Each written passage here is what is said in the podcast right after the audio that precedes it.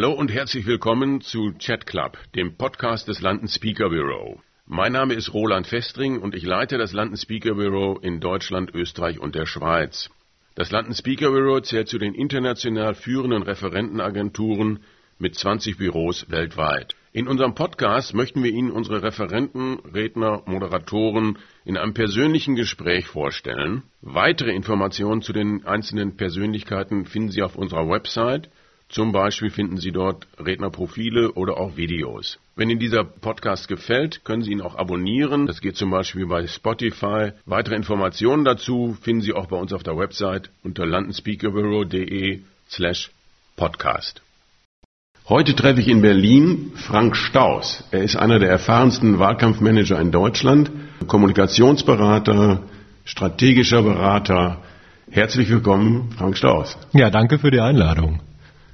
Herr Staus, Sie haben in Ihrer Karriere schon ziemlich viele Wahlkämpfe organisiert.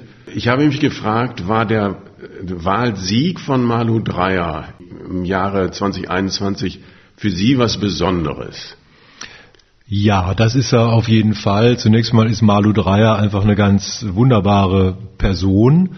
Und äh, außerdem war natürlich 2021 oder ist es ja tatsächlich ein ganz besonderes Jahr, weil es eben ein Wahlkampf äh, gerade in Rheinland-Pfalz im Februar, März äh, natürlich ein Wahlkampf im kompletten Lockdown war, also eine völlig neue Erfahrung, also alles weggefallen, was ich die 30 Jahre vorher quasi gelernt hatte über Wahlkämpfe, die ganze, äh, die, die ganze Eventkommunikation ist weggefallen, die Veranstaltungen, die, die Marktplatzreden äh, und so weiter und so fort. Und dann ist es auch so, dass natürlich Malu Dreyer bei der Wahl zuvor schon ein sehr, sehr gutes Ergebnis hatte und natürlich der Anspruch immer ist, wir müssen da irgendwo in der Nähe zumindest landen. Und äh, das ist zum, zum Glück äh, gelungen, also auch bei der Wiederwahl jetzt äh, ein super Ergebnis für Malu Dreyer und mit Abstand stärkste Partei in Rheinland-Pfalz. Und das macht einfach Spaß, ja. Ja, und wie ist das für Sie persönlich? Also das muss ja Sie können wahrscheinlich gar nicht mehr sagen, wie viele Wahlsiege Sie mit eingefahren haben oder was Sie begleitet haben, aber der Zustand der SPD ist ja jetzt auch weniger rühmlich seit einiger Zeit. Ist das für Sie persönlich auch was ganz Besonderes oder ist das einfach so ein weiterer interessanter Wahlsieg? Nein, das ist schon was Besonderes. Also Malu Dreyer ist alleine deshalb schon was Besonderes, weil ähm, das äh, bei der Wahl zuvor lange, lange Zeit, äh, diesmal übrigens auch, aber bei der Wahl zuvor war es fast noch ein Ticken spannender, weil sie lange, lange Zeit hinten lag in den Umfragen und wir wirklich erst in den letzten, ja im Prinzip eigentlich erst in der letzten Woche an der CDU damals mit Julia Klöckner ähm, der heutigen Agrarministerin vorbeigezogen sind. Und ähm, da, ist eine, da ist eine hohe emotionale Bindung da äh, auch an die Person, wenn man so gemeinsam die Dinge erlebt. Und es ist tatsächlich immer was anderes, ob man für Leute Wahlkampf macht, die zum ersten Mal dann in der Situation sind. Also der zweite oder dritte Anlauf, der ist dann schon immer ähm, immer noch mal ja schon ein bisschen routinierter, aber gerade die Leute, die zum ersten Mal im Wahlkampf waren, wie Klaus Wowereit 2001 oder jetzt äh, Malu Dreyer äh, 2016 oder Hannelore Kraft äh, 2010, ähm, das, äh, das ist schon immer was ganz Besonderes. Da hat man auch eine besonders enge Bindung. Also diese Neigung zur Politik, äh, die hat sich bei Ihnen ja schon relativ früh ausgeprägt oder ausgebildet. Wie sind Sie überhaupt dazu gekommen? Ihr Elternhaus ist ja nicht unbedingt so politisch, oder?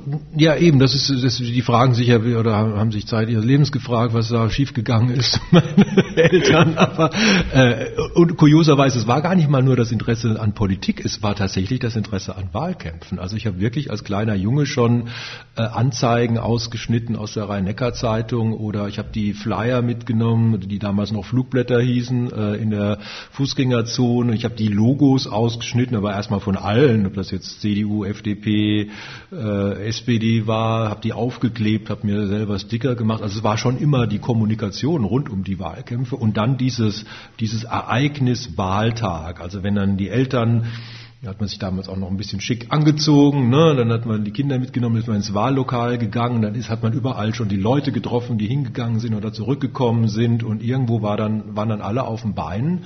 An diesem einen Tag wurde ja auch noch nicht so viel Briefwahl gemacht. Und dann saß man dann abends vorm Fernseher. Hat ja auch noch ein bisschen länger gedauert damals. Ähm, da wurde ja wirklich noch gezählt und, und nicht nur hochgerechnet. Und das hat mich immer fasziniert. Also auch dieser Stichtag, das ist auch das, was mich an der Kommunikation interessiert. Es läuft alles auf einen Tag und hinaus und da hat äh, jeder und jeder hat eine Stimme und äh, äh, das ist für mich faszinierend. Das ist für mich das äh, einfach Demokratie ist für mich wahnsinnig faszinierend. Und dass, dass Sie dann relativ bald auch SPD-nah wurden, war das eher ein Zufall oder haben die die Sache am besten gemacht? Hatten die die schicksten Logos oder die tollsten Kandidaten? Na, die hatten damals wirklich das schickere Logo. Auf jeden Fall. Das war noch so eine gewellte Deutschlandfahne. Das war zu Helmut Schmidt-Zeiten, aber ich fand auch Helmut Schmidt irgendwo gar nicht jetzt politisch. Das habe ich noch in der Zeit ja auch noch nicht endgültig durchdrungen, sondern als Persönlichkeit fand ich den sehr stark. Und mein Auslöser war eigentlich, dass ich nicht richtig begreifen konnte, wie so ein toller äh, Kanzler wie Helmut Schmidt dann durch einen, durch einen Helmut Kohl ersetzt werden kann. Das habe ich zunächst mal nicht so richtig nachvollziehen können. Und da habe ich gedacht, naja gut, äh, dann schaust du dir das mal näher an. Und da war die SPD, ich sag mal so, wir hatten natürlich in den, äh, in den Zeitraum 82, 83 äh, war die Auswahl auch noch nicht so breit an Parteien. Das war noch übersichtlicher als heute. Und da war die SPD einfach die Partei, die mir auch dann inhaltlich am nächsten stand. Aber trotzdem sind Sie dann in die Lehre gegangen bei der CDU, was das Wahlkämpfen angeht.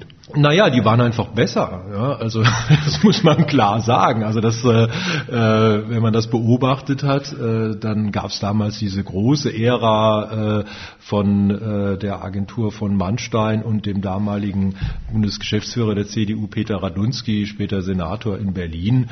Und äh, die haben wirklich äh, Wahlkämpfe perfektioniert, was ja auch, was man auch gespürt hat. Deswegen hat Kohl ja auch äh, 16 Jahre am Ende äh, regiert. Und äh, als ich dann die Möglichkeit hatte, tatsächlich dann auch bei Radunski der dann Seminare an der Uni gegeben hat, da ein Seminar zu besuchen, habe ich das natürlich gemacht. Das wirft er mir heute noch vor, dass ich bei ihm gelernt habe.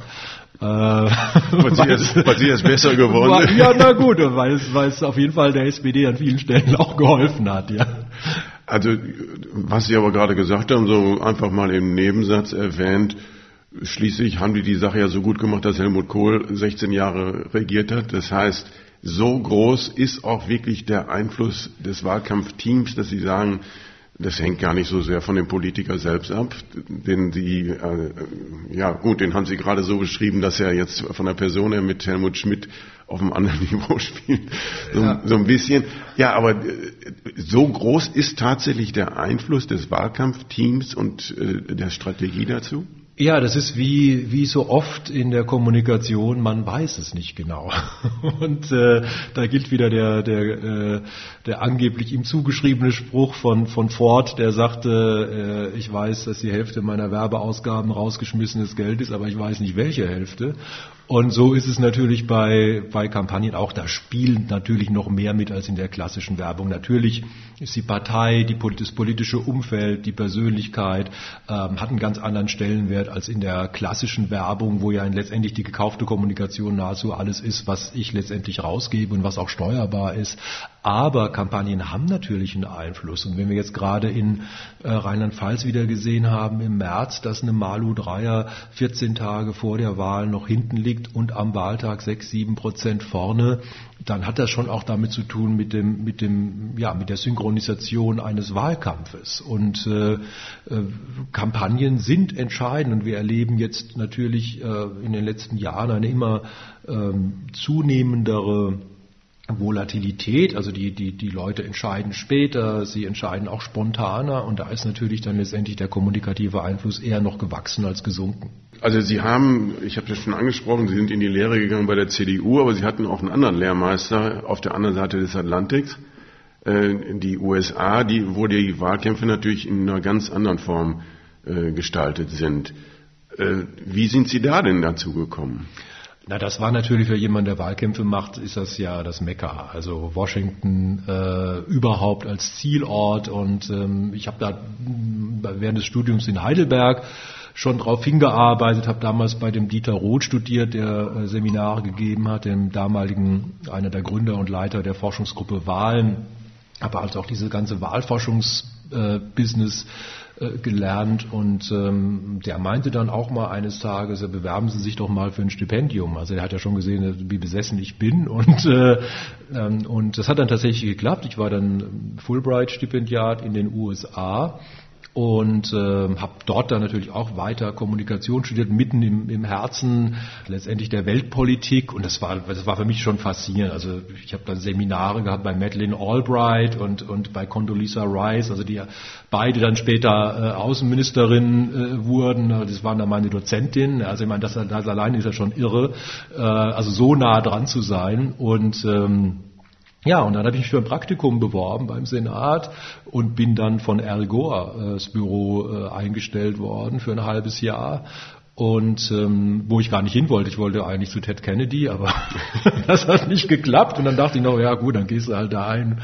Ähm, ja, aber wie muss man sich das vorstellen, wenn Sie sagen, wollte ich gar nicht hin? Der, die haben Sie angesprochen? Nein, nein, ich habe mich schon beworben, aber ich hatte mich halt bei Kennedy beworben und dann eben, äh, weil sich alle bei Kennedy beworben haben, bei der alten Kennedy war, hat man sich immer noch so zwei, drei andere rausgesucht. Und Gore war damals schon ein junger, aufstrebender äh, Senator und eben auch stark in der der Umweltpolitik. Na gut, auf jeden Fall, äh, äh, der hat mich genommen.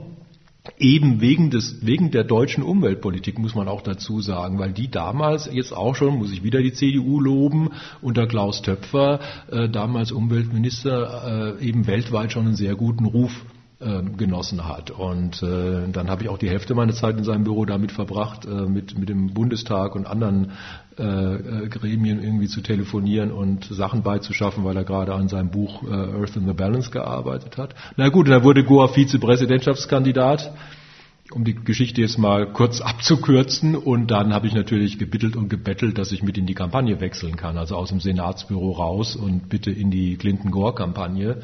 Und äh, dann hat dann meine Chefin auch gesagt, äh, später auch selbst äh, Senatskandidatin war, hat die gesagt, na gut, also ich meine, wenn ich dich jetzt hier behalte, das bringt ja eh nichts. Ne? Also du bist ja als eh, du brennst ja. ja. Und äh, so kam das. Und dann war ich ein halbes Jahr noch in der Clinton-Gore-Kampagne bis zum Wahlabend. Und dieser Wahlabend allein, der war einfach sensationell. Also das war ja dann nach diesen zwölf Jahren Reagan-Bush äh, wieder mal eine Machtübernahme von von den Demokraten und ich weiß nicht, da war Sigourney Weaver, Ben Kingsley, was weiß ich, also liefen da alle da rum, ja. Und allein das war ja schon so geil, dass man sagt, das hat sich schon gelohnt. Ja. Und Bill Clinton war natürlich auch dabei. Ja gut, der war haben, Sie, haben Sie auch persönlich?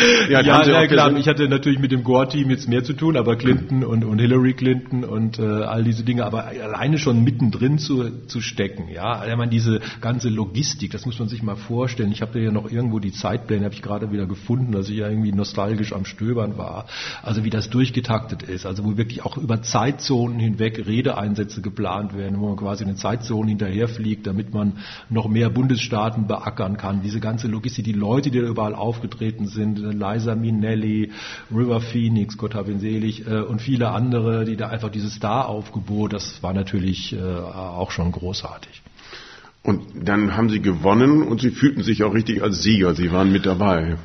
Ich war mit dabei. Ich fühlte mich, ich kann meine Rolle da schon einordnen als äh, als als jemand, der das, der das natürlich mitgemacht hat, aber das nicht geprägt hat. Aber das hat natürlich mich geprägt. Also diese ganze Veranstaltung über Monate hinweg äh, so intensiv. Wir sind ja auch nie nach Hause gegangen. Also wir haben ja in dieser Kampagne gelebt quasi. Und, äh, ähm, und äh, diesen Enthusiasmus, den habe ich dann mitgebracht. Der ist dann relativ schnell in Deutschland wieder ein bisschen gebremst worden, weil, es hier dann doch wieder irgendwie, das haben wir immer schon so gemacht, äh, Ansätze gab. Äh, also gerade in der Parteizentrale und da gab es dann auch Arbeitszeiten, wo ich gedacht habe, das wird ja nie was mit euch. Ähm, ja, aber dazwischen haben Sie doch ein, äh, irgendwie ein, ein Pamphlet, ein Schreiben ja, ja, an Björn genau. Engelholm geschickt? Ja, ganz, ganz respektlos. Äh, ich habe einfach mal aufgeschrieben, wie das geht. Ne?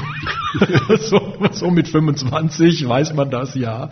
Und äh, ja, und habe das, äh, hab das los. Das war 30 30 Seiten lang, also habe das wirklich runtergehämmert mit meinem, ich weiß noch, in meiner, dann wieder zurück in Berlin, in meiner Studentenbude mit meinem 24 Nadeldrucker, der da die Nacht durchgelaufen hat.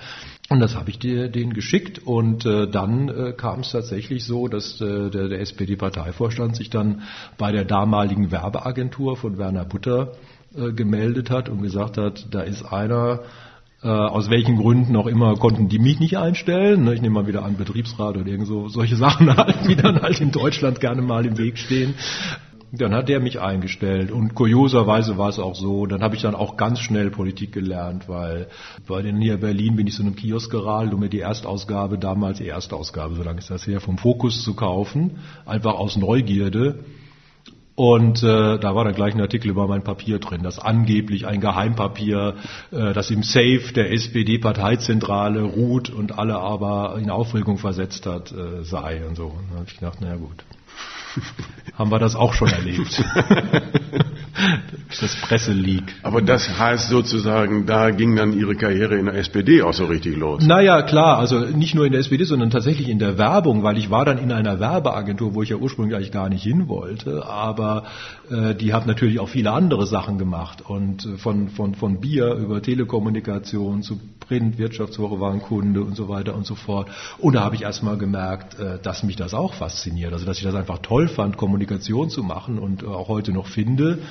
Und habe da natürlich dann das Glück gehabt, dass ich über die Werbung und das Marketing, das ich da gelernt habe, natürlich dieses, dieses Handwerk auch gelernt habe. Also mehr als, äh, ich war immer mehr als ein reiner Politwerber, aber ich war auch immer mehr als ein reiner äh, Werberwerber ähm, und habe eben festgestellt, das ergänzt sich zum Teil einfach toll. Und heutzutage muss man sagen, alles ist politisch. Also Sie, wenn Sie mit Leuten zusammensetzen, ihr Essen bestellen, ist es ja schon politisch.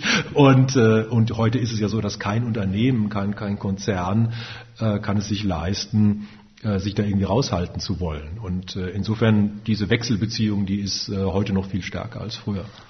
Also dass Sie dann auch die Konzepte aus der Politik in die Unternehmen und auch umgekehrt dann rüber transferieren. Ja, ich habe ja häufig dann auch Termine bei Unternehmen oder auch bei Vorständen, die einfach mal wissen wollen, die auch mal die andere Seite einfach gar nicht so richtig verstehen. Wie es ja umgekehrt durchaus auch der, der, der, Fall ist. Natürlich hat ein Vorstand, der, der, der, der ja über Jahrzehnte meistens dann in seinem äh, entweder in seinem Unternehmen oder zumindest in seinem äh, Bereich Karriere gemacht hat, der schaut letztendlich auf Politik genauso von außen drauf wie alle anderen auch und versteht natürlich auch manche Entscheidungen oder Zusammenhänge so nicht, so wie das eben umgekehrt auch der Fall ist. Und da hilft es manchmal natürlich dann auch zu sensibilisieren, warum müssen wir jetzt auch, warum, warum ist auch jedes Unternehmen, äh, und das kriegen Sie ja mit, ob das jetzt Mercedes oder, oder andere sind, warum ist jedes Unternehmen auch politisch? Und heute umso mehr. Ich meine, Sie haben ja schneller einen Shitstorm an der Hacke, als Sie gucken können, wenn Sie auch die falsche Kommunikation betreiben oder einen falschen Spot äh, drehen. Ähm, das geht ja heute ruckzuck. Was war denn Ihr erster Shitstorm, den Sie dann begleiten mussten?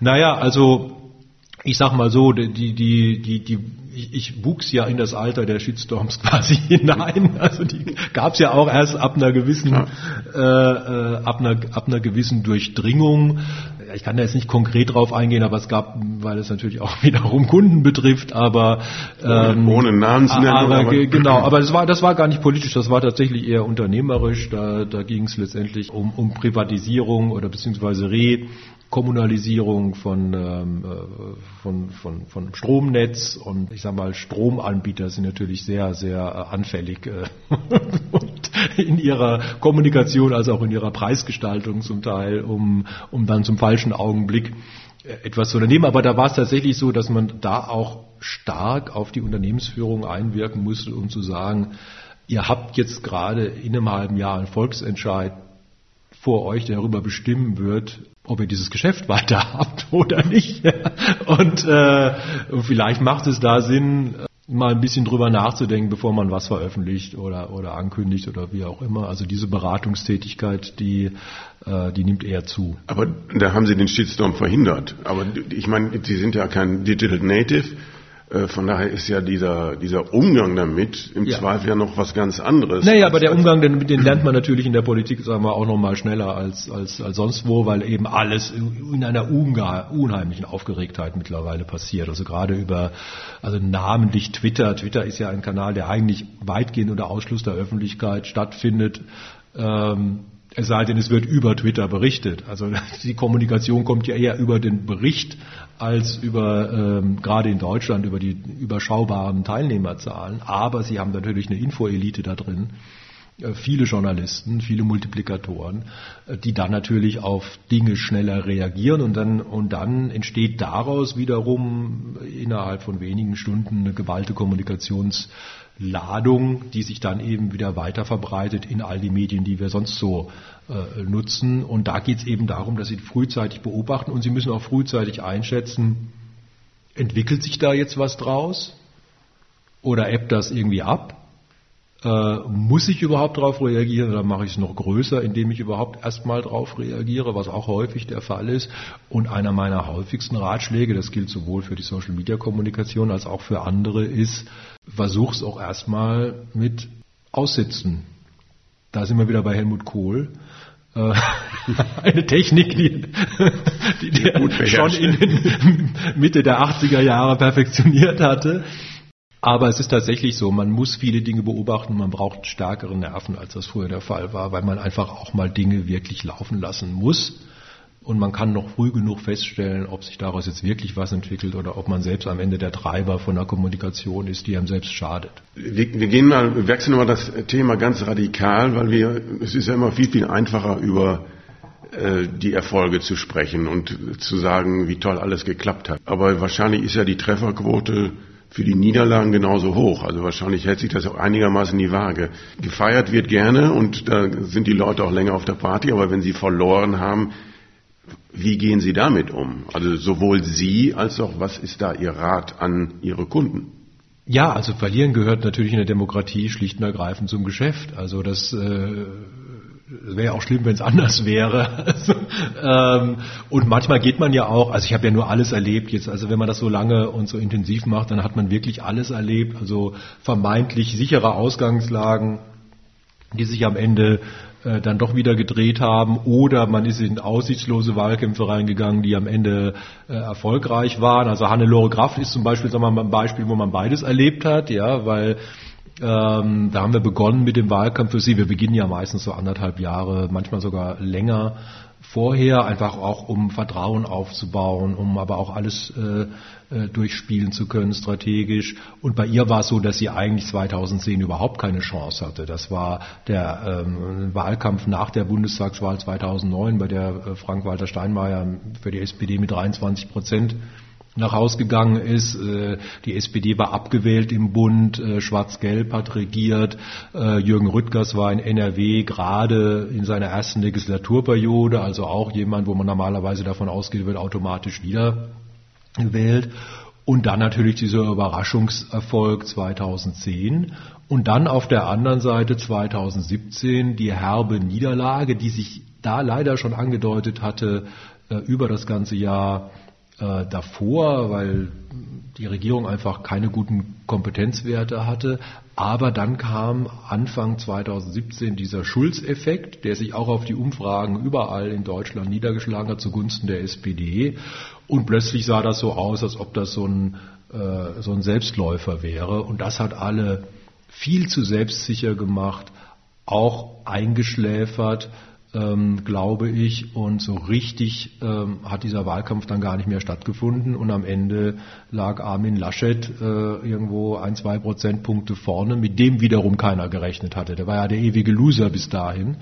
Und das ist dann hart, das ist ein harter Tag, harte Wochen, da knabbert man lange dran, da sucht man immer, wo war der Fehler, der war in dem Fall leider relativ äh, leicht zu entdecken, aber natürlich ist das dann auch ein Verlust ähm, und es schmerzt einem auch für die Person. Ich bin ja dann natürlich, mir tut das selber weh und es ärgert mich auch, aber dann eine Person, die man quasi mit auf den Weg gebracht hat, ins Amt der Ministerpräsidentin, äh, dann zu sagen, okay, jetzt gehen wir auch gemeinsam da wieder raus, beziehungsweise ich gehe nach Hause und sie, und sie muss dann aus der Staatskanzlei ausziehen, ähm, das ist schon, das ist schon hart, aber ich muss sagen, sie hat das, sie hat das eigentlich für sehr, sehr professionell weggesteckt, also. Ja, aber wie muss man sich das denn vorstellen? Also ich, Sie erzählen das schon so, na klar, hängen Sie da mit drin, aber andererseits äh, wird ja doch wahrscheinlich nicht so eine Trennlinie einfach so gezogen, wird gesagt, ist jetzt nicht so gut gelaufen, das war's, schreib mal dann eine letzte Rechnung und dann geh nach Hause, sondern in der Politik, die lebt ja davon, dass immer auch Schuldige gesucht werden. Das heißt, wird ja. Ihnen dann auch vorgehalten, was war das eigentlich für eine Kampagne, die du da äh, angefangen hast? Ja, ich habe bisher das Glück gehabt oder vielleicht auch einfach die richtigen Kunden, dass es von, also von den Leuten, die wirklich in der Kampagne gearbeitet haben und auch von den Spitzenkandidaten und Spitzenkandidaten, mit denen es nicht so gut lief, äh, kam das nie. Also es kam dann vielleicht mal aus irgendwelcher dritter oder vierter Reihe, weil die halt dann tatsächlich jemanden gesucht haben, aber, aber im Gegenteil. Also ich habe eigentlich eher die Rückmeldung, ich begegne als Leuten, begegne denen ja immer wieder auf Parteitagen, habe immer ein schlechtes Gewissen, wenn ich jemandem begegne, der halt nicht gewonnen hat. Da werde ich eher, also eigentlich werde eher ich getröstet, äh, dass sie sagen, nee, es war alles super, aber es hat halt nicht gereicht, ja. Und äh, aber es hat sich jetzt noch keiner gemeldet, der sagte, du hast mich falsch beraten. Das wussten auch immer alle, wenn es in einen schwierigen Wahlkampf ging, dass er schwierig ist. Ja, da bin ich sehr, sehr dankbar, dass das eigentlich nie passiert ist. Und also persönlich wird das sozusagen, oder es ist Ihnen zumindest erspart geblieben, dass die Reaktionen dann persönlich werden, weil wenn man ja. professionell ja. das analysiert und sagt, ja, lass uns mal zusammensetzen, was jetzt, was haben wir eigentlich gemacht und wo sehen wir die Fehler, was würden wir nicht normal machen? Das ist ja das eine, aber es wird nicht persönlich. Nein, überhaupt nicht. Und es gibt ja auch zum Teil werden ja dann auch von den Parteien irgendwelche Kommissionen eingesetzt, was ich auch total richtig finde. Die einfach finde ich ja besser, als wenn sie einfach weitermachen, ne? dass man mal guckt, wo wo ist der Fehler. Das sollte man auf jeden Fall professionell aufarbeiten, wenn das passiert ist. Man sollte übrigens auch die Siege professionell aufarbeiten, weil auch in manchem Sieg steckt auch ein bisschen eine Überhöhung drin, der vielleicht dann zu leicht war, weil der Gegner zu viele Fehler gemacht hat, aber eigentlich hätte man auch besser. Also ich habe schon, also ich habe schon mit, mit, mit aus meiner Sicht wirklich zum Teil den besten Kampagnen, die wir je gemacht haben, äh, nicht verloren, aber nicht so überzeugende Ergebnisse äh, eingefahren und mit mancher Kampagne, wo ich gedacht habe, Puh, also da war jetzt eigentlich noch Luft nach oben. Äh, tolle Erfolge eingefahren. Und also 2005 waren Sie auch dabei. Wie, Sie können sich sicherlich noch an die ja, Elefantenrunde erinnern. Ja, ja, klar. Und also, wie Sie die erlebt haben, das ja, würden wir ja, interessieren. Naja, also sagen wir so ähnlich wie er. Also ich war auf jeden Fall nicht nüchtern, als ich sie erlebt habe, äh, weil weil äh, da muss man, da muss man auch äh, klar. Ich meine, das war, äh, das war ein Auftritt, äh, der ihn natürlich jetzt äh, Zeit seines Lebens noch verfolgen wird, Schröder. Aber äh, wir waren da alle komplett überrascht, weil das war ein Wahlkampf mit überhaupt keiner Chance. Und wir sind ja letztendlich nur angetreten, um irgendwo die SPD noch zu retten, was damals hieß über 30 Prozent und, äh, und haben da richtig reingehauen und haben eigentlich erst in der Dynamik der Wochen bei vorgezogenen Neuwahlen und da haben wir erst gemerkt, Mensch, wir, wir gewinnen an Fahrt und plötzlich läuft das und bei den anderen läuft es nicht und da geht noch was und die anderen machen Fehler und, und Schröder ist plötzlich wieder auf dem Platz und ist das alte Kampfschwein und, und rockt die Bude. Wir haben 12.000 Leute auf dem Gendarmenmarkt in Berlin, ja, also das gab es danach nie wieder. 10.000 in Frankfurt, also das waren plötzlich, haben wir plötzlich gemerkt, wo kommen die Leute Leute jetzt plötzlich her? Was ist denn los? Und dann sind wir aber mit sechs, sieben Prozent am Samstagabend in den Wahlsonntag gegangen mit sechs, sieben Prozent Rückstand in jeder Umfrage, die es gab. Und am Wahltag selbst waren wir plötzlich gleich auf, zwischenzeitlich sogar mal ganz leicht vorne bei der Stimmenverteilung und wir waren natürlich alle völlig durch den Wind und wir haben alle, ja, wir haben halt alle dann irgendwann angefangen, äh, einen drauf zu heben und er musste halt noch in die Runde, ne? Und äh, ist aber auch rein in die Runde, so wie ich das verstanden habe, auch zum Teil eben noch mit diesen Überhangmandaten, wo es heißt, es kann eigentlich vielleicht doch noch reichen. Ne? War trotzdem kein gelungener Auftritt, aber wir standen da gröhlend vor der Glotze. Ne? Und dann, und dann habe ich dann erst an den SMS, die dann später eingingen, festgestellt, dass das im Rest der Republik nicht so toll ankam. das war mir dann auch wurscht. Ja, aber kann man nicht sagen, dass er damals Frau Merkel zur Kanzlerin gemacht hat? Ach, das glaube ich nicht. Also die wäre es auch so geworden. Ich meine, was will man machen? Sie lag halt am Ende vorne. Ne? Und sie lag am Ende vorne und äh, das alles andere war jetzt eigentlich schwer denkbar. Das Einzige, was mir im Nachhinein ein bisschen leid tut, ist, dass die SPD am Ende wirklich so erfolgreich diesen Wahlkampf äh, gestaltet hat und, und äh, dass sie einfach so stark wurde, dass sie dann in diese große Koalition gegangen ist. Und eigentlich wäre 2005 wäre eigentlich der Zeitpunkt gewesen für einen ordentlichen, aus meiner Sicht dann schon ein Wechsel, nachdem da quasi Rot-Grün abgewählt war, dann halt auch gleich zu Schwarz-Gelb.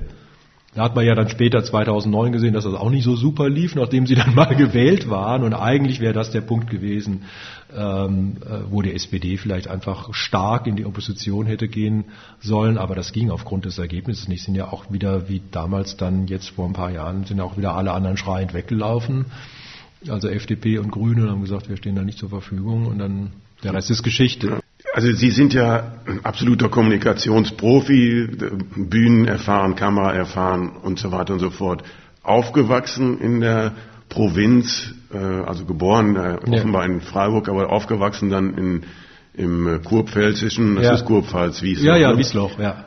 Dann durchaus ja auch damals noch, Sie machen ja aus Ihrem Schulsand keinen Hehl, aber definitiv eine Randgruppe, die ja um Anerkennung kämpfen musste. Wie, ja. wie muss man sich das vorstellen? Sie sind als kleiner, schüchterner Junge äh, da aufgewachsen und irgendwann zwar in die große, weite Welt gekommen, aber ja. wie war das damals für Sie? Also, ja, schüchtern weiß ich nicht. Äh, das haben Sie jetzt gesagt.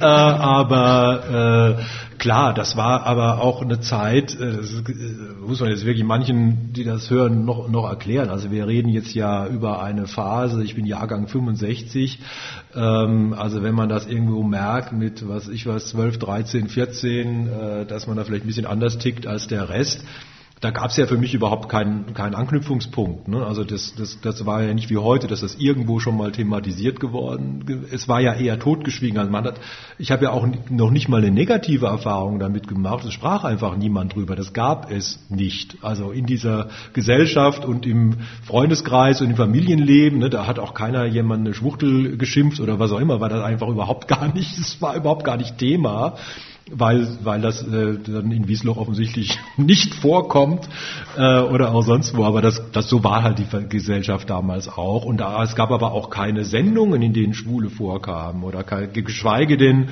äh, regierende Bürgermeister oder Gesundheitsminister. Ähm, das gab's halt alles nicht. Und dann hat man sich dann halt einfach so erprobt. Aber natürlich ab einem gewissen Zeitpunkt äh, war das natürlich ein Hemmnis. Und hat man auch mitbekommen, das ist wohl offensichtlich nicht so beliebt was, was, äh, was da mit dir ist. Und dann habe ich das schon erstmal unterdrückt, eine lange Phase. Habe das auch niemandem gesagt und ähm, ähm, dann, äh, aber wahrscheinlich war das schon ein Grund, warum ich, ich war zwar politisch engagiert, aber es war, glaube ich, schon irgendwann ein Punkt, wo ich gesagt habe, ich äh, gehe jetzt eigentlich nicht in die erste Reihe oder ich mache jetzt nicht die klassische Politkarriere, weil ganz ehrlich, ich bin so ehrgeizig, ich hätte mir nicht vorstellen können, eine Politikkarriere einzugehen, ohne das Ziel zu haben, Bundeskanzler zu werden. Das ist ja schon und, ein Ziel. Oh, ja, naja gut, aber äh, also ich finde, das muss man ja schon haben können. Wenn man aber das Gefühl hat, ich kann das gar nicht werden, weil ich schwul bin, dann nimmt das auch irgendwo so den Drive aus der ganzen Geschichte raus. Und das, den hatte ich damals. Und das hat sich natürlich später geändert. Meine Leute, die älter waren als ich, haben die Karriere gemacht. Klaus Woberreiter mit seinem berühmten, und das ist auch gut so, 2001. Das war für mich natürlich dann das Glück, diesen Wahlkampf auch mit ihm gemacht zu haben, ja, weil es war natürlich ein doppelter Sieg äh, für ihn. aber, der, aber der, Spruch war nicht von Ihnen. Der, der Spruch war nicht von mir, aber er ist natürlich genial und er ist einfach auf Basis dieser Selbstverständlichkeit und wenn er, wenn er eins konnte, Klaus, dann Sprüche, ja, also das, das, äh, da hat er ja ein paar geprägt, ne, arm, aber sexy und so weiter. Nein, aber das war dann, und dann habe ich in Washington natürlich sehr, sehr viele Schwule kennengelernt, die im Senat und im Kongress gearbeitet haben, die da eine Karriere gemacht haben, die da Chief of Staff oder was weiß ich was waren. Da habe ich einfach gemerkt, okay, also wenn die das können, das kann ich auch. Und also jetzt, es hat ja nicht unmittelbar den Zusammenhang, aber äh, wir haben ja seit einiger Zeit die, die Diskussion auch um gendergerechte Sprache. Äh, was halten Sie davon? Also, dass man jetzt äh, BürgerInnen sagt, vielleicht sagen muss, äh, wie stehen Sie dazu? Naja, wir haben ja seit meiner Jugend unheimlich viele Veränderungen in der Sprache erlebt. Also muss ich mal klar sagen. Ich meine, es wurden damals, ich, ich, alleine eine Aktion Sorgenkind, wenn man sich das vorstellt, dass sie mal so hieß, ja, also da, dass man mal gesagt hat, ein behindertes Kind betiteln wir automatisch als Sorgenkind, ja, haben sie dann irgendwann auch gemerkt, heute heißt es eine Aktion Mensch, viele andere Dinge, die man damals selbstverständlich gesagt hat, irgendwie Krüppel oder keine Ahnung, ja, ich will es nicht weiter ausholen, weil heute ist das alles dann tabu, aber ich finde auch zu Recht. Und, äh, ähm, und ich finde eine Achtsamkeit ist für mich jetzt nicht wirklich eine große Herausforderung. In dem Augenblick, wo ich weiß, ähm, das äh, verletzt jetzt jemanden, dann kann ich mir das erlernen, andere Sprache zu nutzen. Ich stimme insofern manchen Kritikern zu, da muss man aber wieder aufpassen, weil manche Kritiker sind einfach Hohlköpfe, die einfach die Zeit völlig zurückdrehen wollen und andere sagen, wir überfordern hier einen gewissen äh, Teil der Bevölkerung, auch dadurch, dass man sofort in einen Shitstorm gerät, wenn man mal ein falsches Wort benutzt. Da bin ich auch dabei. Man muss den Leuten auch eine Zeit geben, ähm, sich, äh, sich daran zu gewöhnen. Und man muss einen Übergang schaffen, indem man nicht gleich wieder den berühmten Shitstorm auf Twitter auslöst, nur weil man jemanden Wort gebraucht hat, das vielleicht vor 15 oder 20 Jahren noch selbstverständlich war und das in manchen Leuten ja halt auch einfach drinsteckt. Aber grundsätzlich ist Sprache natürlich, wenn Sie mich als Kommunikationsexperten fragen, natürlich ist Sprache wichtig und die Macht der Sprache darf man nicht unterschätzen und auch die Unterdrückungsmacht der Sprache darf man nicht unterschätzen. Also auf den Punkt gebracht, gendergerechte Sprache auf jeden Fall weiterentwickeln oder also die Diskussion wird ja zum Teil, also ich sage das für mich, finde ich einigermaßen dogmatisch auch geführt. Äh, wird sich das Ihrer Meinung nach durchsetzen, dass also ein Sternchen an vielen Substantiven mit dran steht? Ich kann Ihnen das nicht sagen, ob sich das Sternchen durchsetzt. Aber ich sage mal so, wenn es, wenn es in, in, im ZDF äh, Einzug erhält, es sind ja normalerweise nicht die Frontrunner äh, in, der, in, der, äh, in der Entwicklung, äh, dann würde ich mal sagen, ist schon ziemlich weit gekommen, dass das, das Sternchen, wenn wir das jetzt in, im Heute und im Heute-Journal erleben. Äh, also etwas wird sich durchsetzen, so wie es war, wird es nicht wieder werden. Und ob jetzt das Sternchen oder irgendetwas anderes dann an diese Stelle treten wird, das werden wir dann irgendwann erleben. Aber äh, Sie haben recht, es ist eine dogmatische Auseinandersetzung. Allerdings muss man sagen, natürlich auch von der anderen Seite, da sind ja viele dabei, die einfach aus, aus, aus Gründen, weil sie, weil sie einfach stockkonservativ oder, oder noch weiter rechts sind, einfach alles ablehnen und dann gerne das als einen Kampf aufnehmen gegen die sogenannte Political Correctness. Da meinen sie aber alles mit. Äh, und auf der anderen Seite haben wir die Leute, die wirklich maßlos übertreiben in ihrer Kritik an Menschen, die mal ein falsches Wort äh, benutzen. Und ich bin auch nicht der, der, der Auffassung, dass man jetzt jedes Kinderbuch von vorne neu schreiben muss. Man kann allerdings auch in Kinderbücher reingucken und sagen, und ich habe ja selbst äh, zwei, zwei Pflegekinder, wo ich beim Gute Nacht Geschichten vorlesen auch schon mal gesagt habe, das würde man heute wahrscheinlich aus gutem Grund so nicht mehr schreiben und dann mir irgendwie ein anderes Ende zusammengebastelt habe beim Vorlesen. Ja.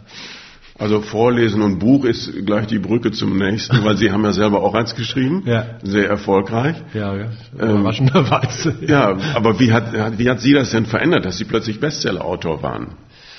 Ja, das hat. Also Entschuldigung, ich muss vielleicht für die Zuhörer auch sagen, ja.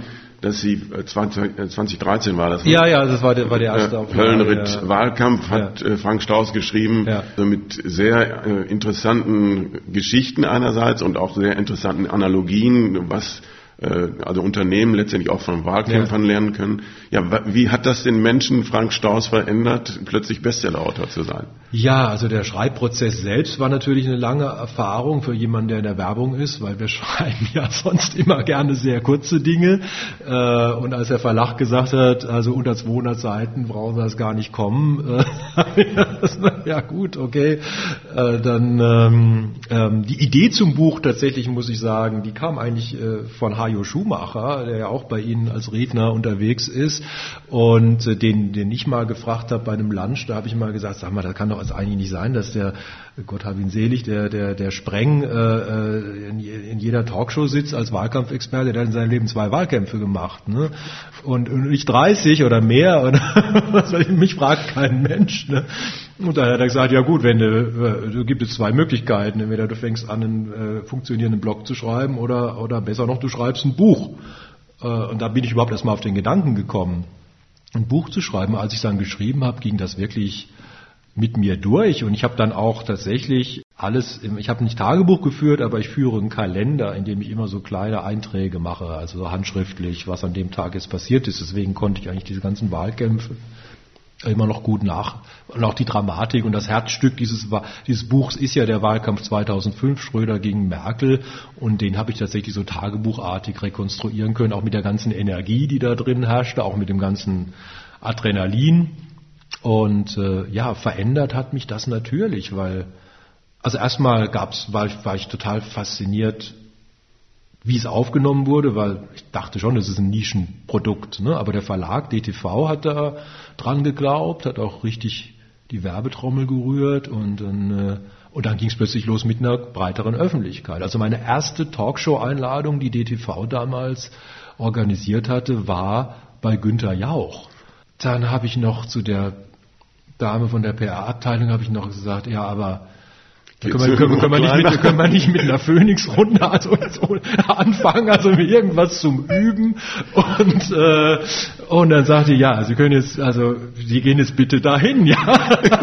also wenn schon, dann denn schon. Und äh, ja, und dann folgte das halt Schlag auf Schlag, Lanz, Illner, was auch immer, was man dann halt in dem Zirkus so, so macht. Und äh, offensichtlich hat es funktioniert, weil laden, laden mich hin und wieder immer noch ein, aber es ist eine andere Öffentlichkeit und dann kriegt man natürlich auch eine andere anderes Feedback, klar. Also dann ist man plötzlich aus, dem, aus der Deckung raus und dann fliegen halt auch mal die Kugeln rechts und links. Ne? Und das, äh, da bin ich aber dankbar, dass Hajo mir das von vornherein gesagt hat, gesagt, du überleg dir, ob du das wirklich willst, weil das ist halt nicht nur Spaß. Ne? Da kommt dann die andere Seite halt mit dazu und äh, aber die habe ich bisher irgendwie habe ich Vielleicht hat das ja auch wieder mit meiner Jugend und meinem Schwulsein, was ich weiß. Ich habe ein ziemlich dickes Fell, also das so schnell. Ich kann nichts aus der Bahn. Das hat funktioniert, ja. Und wenn Sie ganz kurz noch sagen wollen, welche Themen bieten Sie dann Leuten an, also unseren Kunden auch an, äh, was jetzt für Unternehmen relevant ist? Also was, äh, was ich immer wieder erlebt habe, und ich habe jetzt auch schon viele, viele Keynotes äh, vor, vor unterschiedlichen Unternehmen aus ganz unterschiedlichen Branchen äh, gehalten, ist wirklich, dass, äh, dass eben viele was mitnehmen aus dieser Veränderung. Wir, wir erleben einfach in der politischen Kommunikation diese Transformationsprozesse wirklich zum Teil einfach früher und schneller und intensiver. Und wir müssen ja letztendlich haben wir ja äh, jeder, jede ist wahlberechtigt ab 18 ja, oder manchmal ab 16. Das heißt, wir müssen wirklich die gesamte Gesellschaft immer im Blick haben, wir müssen die Leute erreichen und wir kriegen natürlich dann auch die ganzen Strömungen und Entwicklungen viel schneller mit. Und das sind wirklich viele von meiner Zuhörerinnen und Zuhörer haben, haben wir sehr, sehr positiv aufgenommen und sind wirklich fasziniert darüber, wie eng das am Ende doch alles beieinander liegt. Äh, ob ich jetzt ein, ein Produkt äh, habe, äh, aber letztendlich ich stehe immer in der Öffentlichkeit und diese ganzen Veränderungsprozesse, die sind einfach hochspannend. Und dann muss man sagen, natürlich wollen die Leute auch ein bisschen Gossip. Ja, also wie ist es denn nun wirklich hinter den Kulissen? Und was passiert denn da wirklich? Und was macht er denn da eigentlich? Und warum funktioniert es mal? Warum funktioniert es nicht? Und warum kann es sein, dass Bär Steinbrück in Flensburg um 22.15 Uhr irgendeinen Satz sagt, der ihn am nächsten Tag um die Ohren fliegt und die Kanzlerschaft im Zweifelsfall kostet und so weiter und so fort. Das gehört natürlich alles mhm. mit rein. Ich habe noch eine Frage. Sie haben es vorhin schon erwähnt, Sie haben zwei äh, Kinder, um die Sie sich kümmern, ich glaube hauptsächlich äh, am Wochenende. So als Abschlussfrage, was ist jetzt das nächste tolle Projekt, was Sie mit denen machen? Naja, also ich muss sagen, das nächste tolle Projekt ist, dass ich leider auch wieder Mathe-Nachhilfe nehmen muss, weil, weil, mittlerweile die Fragen kommen, äh, an denen ich schon selbst gescheitert war damals. Ähm, also was wir, was wir wirklich machen, also das, das ist eine ganz, ganz tolle, tolle Geschichte, die ist, die ist damals auch äh, hier in Berlin ins äh, Leben gerufen worden. Das nennt sich Berliner Patenprojekt und wir haben dann zwei, zwei Jungs von einer alleinerziehenden Mutter als quasi in Anführungsstrichen Pflegepaten. Das heißt, wie, wie Sie richtig sagen, wir haben die halt dann jedes zweite Wochenende oder auch mal den Urlaub über. Aber wir haben die jetzt halt auch äh, genommen. Da waren sie zwei und, und vier und jetzt sind sie halt zwölf und neun. Und äh, äh, die Ansprüche wachsen. Und ähm, äh, was wir aber auch immer machen ist, wir nehmen sie dann auch gerne mal mit in Urlaub. Und wir haben jetzt die erste Flugreise hinter uns gehabt auf die Kanaren. Und äh, das war natürlich super spannend. Ja, wie gesagt, äh, jetzt geht's natürlich darum, jetzt in der Corona-Zeit haben wir uns natürlich auch noch mal ein bisschen intensiver äh, drum gekümmert. Und äh, jetzt steht der nächste Sommerurlaub vor der Tür. Und das ist das nächste große Projekt. Also das heißt, Ihr Mathelehrer, Ihr ehemaliger, der hört das nicht so gerne, dass Sie quadratische Gleichungen nicht mehr lösen können. Also der wusste das schon damals, dass ich das nicht kann. Und äh, wir haben, sagen wir mal, bis heute, wenn wir uns auf äh, den, er ist leider, leider einer der wenigen Lehrer, die immer noch zu unseren Abi-Treffen kommen. wir hatten also schon damals ein gespanntes Verhältnis. Also ja, vielen Dank, Frank Staus. Ich fand es ein ganz tolles Gespräch und äh, vielen Dank für Ihre Offenheit natürlich. Alles Weitere muss ich mit meiner heiseren Stimme nachgenommen haben. ich danke für die Einladung. Wenn Ihnen die heutige Episode gefallen hat, abonnieren Sie doch diesen Podcast. Sie finden Chat Club, den Podcast des London Speaker Bureau, überall dort, wo es Podcasts gibt. Zum Beispiel auch bei Google Podcast oder Spotify, Deezer oder eben Ihrer Lieblingsplattform. Wenn Sie eine Idee einen Wunsch, eine Frage, Anmerkung haben, so schicken Sie mir das gerne an podcast at londonspeakerbureau.de. Mein Name ist Roland Festring und wir können uns in zwei Wochen hier in diesem Podcast wiederhören. Bleiben Sie gesund. Bis dahin. Tschüss.